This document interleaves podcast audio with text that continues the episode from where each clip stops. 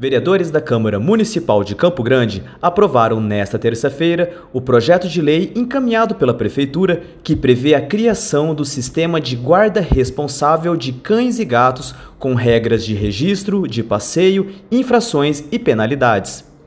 Para registrar os animais domésticos, o dono deverá levá-los no CCZ, na Subsecretaria do Bem-Estar Animal ou em estabelecimento veterinário credenciado, com os documentos pessoais e do comprovante de vacinação do animal, se houver. Ainda, o tutor do PET que comprovar renda familiar menor ou igual a três salários mínimos e os que comprovarem adoção do animal em entidade de proteção ou do próprio canil municipal poderão aderir à microchipagem gratuitamente. Elton Davis, direto da Câmara Municipal de Campo Grande.